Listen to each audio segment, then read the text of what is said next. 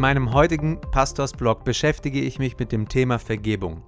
Vergebungsbereitschaft ist eine Fähigkeit, die vermutlich zu den wichtigsten gehört, die wir als Menschen im Laufe unseres Lebens erlernen müssen. Der Grund dafür ist einfach. Wir werden immer wieder in Situationen geraten, in denen wir verletzt werden. Aus diesem Grund möchte ich heute über Vergebung sprechen und einige Tipps geben, wie man vergeben kann.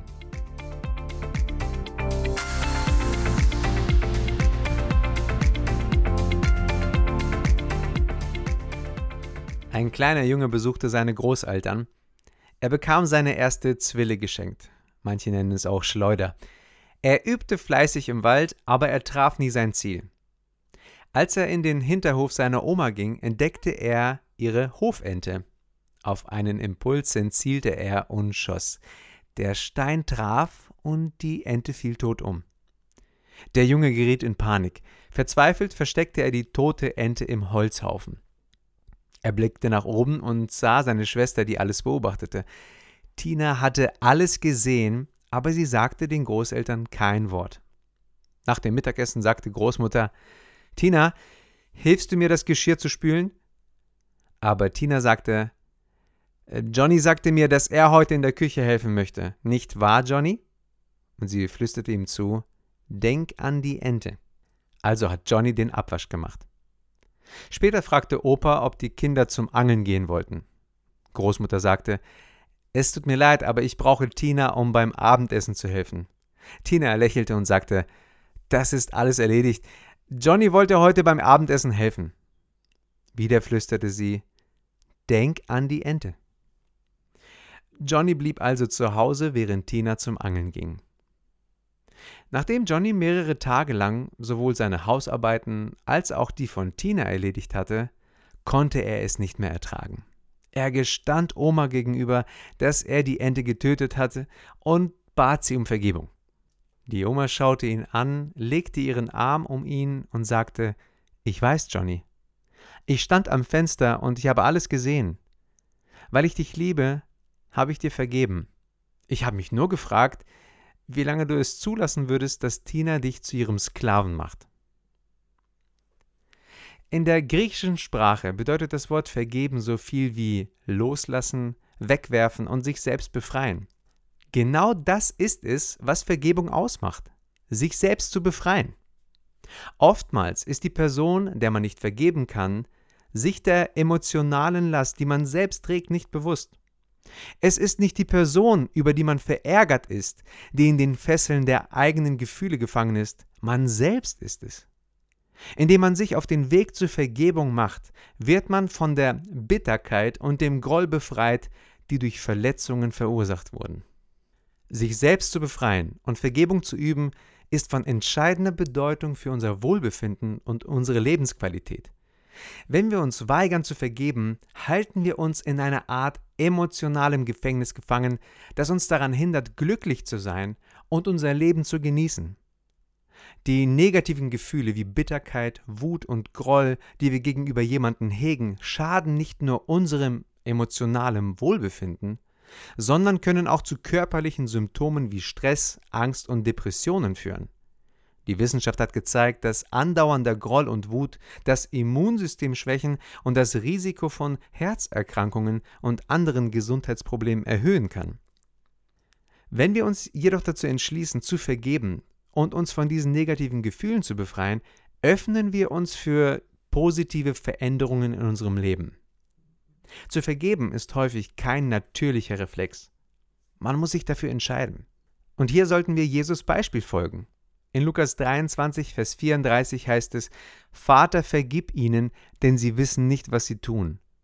Sie aber verteilten seine Kleider und warfen das Los darüber. Man stelle sich nur vor, in welcher Situation Jesus das sagte. Am Kreuz. In dem Moment, als alle Augen auf ihn gerichtet waren. Blutend, leidend. Dadurch lernen wir eine ganz wichtige Lektion. Vergebung ist kein Gefühl. Wenn Vergebung ein Gefühl wäre, würden wir vielleicht nie vergeben. Manche warten Wochen, Jahre, Jahrzehnte, dass sich die Gefühle ändern, bis sie vergeben können. Wir sollten vergeben und Gott vertrauen, dass er sich auch um unsere Emotionen kümmert. Die Entscheidung zur Vergebung basiert auf dem Glauben an das Werk Jesu am Kreuz und nicht auf unseren Gefühlen. Vergebung ist ein zweistufiger Prozess, der bewusst entschieden werden muss und danach erbeten wird, um das Herz zu öffnen. Vergebung bedeutet nicht, das Verbrechen zu vergessen oder das Verhalten des Täters zu akzeptieren. Es bedeutet, sich nicht mehr von dem Verbrechen in der Gefangenschaft halten zu lassen. Vergebung ist eine Entscheidung, die auf Liebe und Jesus basiert. Um zu vergeben, müssen wir uns voll und ganz auf die Kraft des Heiligen Geistes verlassen. Es ist wichtig zu erwähnen, was Vergebung nicht ist. Vergebung ist nicht das gleiche wie Versöhnung. Versöhnung erfordert zwei Personen, Vergebung nur eine. Vergebung lässt den Schuldigen nicht davonkommen, sie übergibt den Schuldigen den Händen Gottes. Vergebung bedeutet nicht, ein schwacher Märtyrer zu sein. Wer vergibt, beweist die Kraft Christi in seinem Leben. Vergebung beruht nicht auf Fairness. Es war nicht fair, dass Jesus am Kreuz sterben musste, doch er war trotzdem dazu bereit, damit unsere Schuld vergeben werden konnte. Ich möchte dir hier ein paar Tipps geben, die dir in deinen Vergebungsprozessen helfen können. Erstens. Schau dem erlittenen Unrecht in die Augen. Es gibt Situationen im Leben, in denen wir aufgrund von erlittenem Unrecht tiefen Schmerz empfinden. Doch um diese Wunden heilen zu können, ist es wichtig, dem Verursacher dieser Wunden zu vergeben. Dabei ist es jedoch wichtig, die Wahrheit anzuerkennen und nicht in Verhaltensweisen zu verfallen, die die Heilung behindern. Wir sollten nicht versuchen, den Schmerz zu verniedlichen oder das Verhalten des Schuldigen zu rechtfertigen.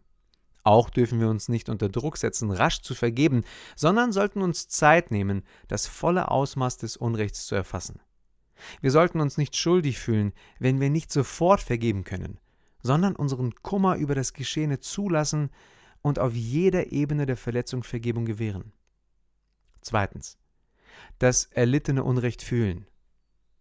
Es ist wichtig, dass wir uns unserem Hass auf den Täter stellen und ihn aufarbeiten, um eine Heilung zu ermöglichen. Dabei sollten wir jedoch beachten, dass nicht jeder Hass falsch ist. Auch Gott hasst die Sünde.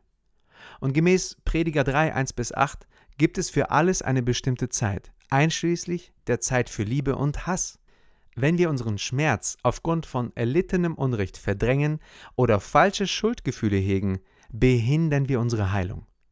Wir sollten uns erlauben, unsere Schmerzen zu fühlen und gleichzeitig die Sünde zu hassen, ohne den Sünder zu verurteilen. Drittens, vergib dem Täter. Vergebung ist ein wichtiger Teil des christlichen Glaubens. Es geht nicht darum, wie man sich danach fühlt, es ist vielmehr eine Entscheidung des Willens. Durch Vergebung kommen wir Gott näher und formen den Charakter Christi in uns. Obwohl es schwer sein kann zu vergeben, sollten wir uns daran erinnern, dass Gottes Kraft in uns stark genug ist, um jede Schuld zu vergeben. Wir sollten auch daran denken, dass Gott jeden Menschen gerecht richten wird und dass wir keine Kontrolle darüber haben, was andere tun, sondern nur darüber, wie wir darauf reagieren. Vergebung bedeutet nicht, dass man das Unrecht vergisst, sondern dass man sich entscheidet, nicht ständig daran zu denken und vorwärts zu schauen. Wir sollten uns auf das Ziel hinbewegen und auf den Kampfpreis der Berufung Gottes in Christus Jesus hinarbeiten. Viertens. Stell die Einheit wieder her, wenn es dir möglich ist. Vergebung ist ein entscheidender Faktor für gesunde Beziehungen, aber sie ist nicht immer einfach zu erreichen. Eine erfolgreiche Versöhnung erfordert, dass der Täter Verantwortung für seine Handlungen übernimmt, ehrlich ist und wahre Reue zeigt. Wenn beide Parteien aufrichtig sind und diese Bedingungen erfüllt sind, besteht Hoffnung auf Wiederherstellung der Einheit. Manchmal ist es jedoch besser, sich von toxischen Beziehungen zu lösen, besonders in Fällen von Vergewaltigung oder Missbrauch. In diesen Fällen ist es wichtig, die nötigen Schritte zu unternehmen und sich von dem schlechten Einfluss fernzuhalten. Die Bibel rät uns sogar, uns nicht mit wütenden oder schnell erregten Menschen einzulassen, sondern unsere geistige und körperliche Gesundheit zu schützen. Erstelle eine Liste aller Dinge, die dich verletzt haben, und betrachte sie als den Fels deines Grolls. Stell dir einen Angelhaken mit einem Stein vor, der an dir hängt, und frag dich, ob du den Schmerz, den dieser Haken verursachen würde, für den Rest deines Lebens tragen möchtest. Gott möchte, dass du deinen Schmerz aus der Vergangenheit ihm übergibst. Nimm denjenigen, der dir Schaden zugefügt hat, von dem Haken deiner Seele herunter und hänge ihn auf Gottes Haken. Er wird sich um die Situation kümmern. Ein Gebet, um zu vergeben, kann helfen. Menschen können helfen, Seelsorger können helfen, Berater können dir helfen, Freunde können dir helfen. Jesus hat uns den Auftrag gegeben, unsere Feinde zu lieben und denen Gutes zu tun, die uns hassen. Wenn wir bereit sind zu vergeben und unsere Lasten am Kreuz ablegen, zeigen wir anderen das Herz Gottes und streben nach einem Leben des Glaubens und des Gehorsams. Ich wünsche dir für deinen Vergebungsprozess Gottes Segen und ich wünsche dir vor allem, wenn du noch nicht vergeben kannst, dass du mit Gottes Hilfe aus diesem emotionalen Gefängnis herauskommst. Sei gesegnet.